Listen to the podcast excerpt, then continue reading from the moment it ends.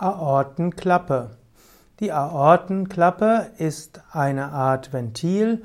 Sie ist die Klappe, die sich zwischen der linken Herzkammer und der Hauptschlagader befindet.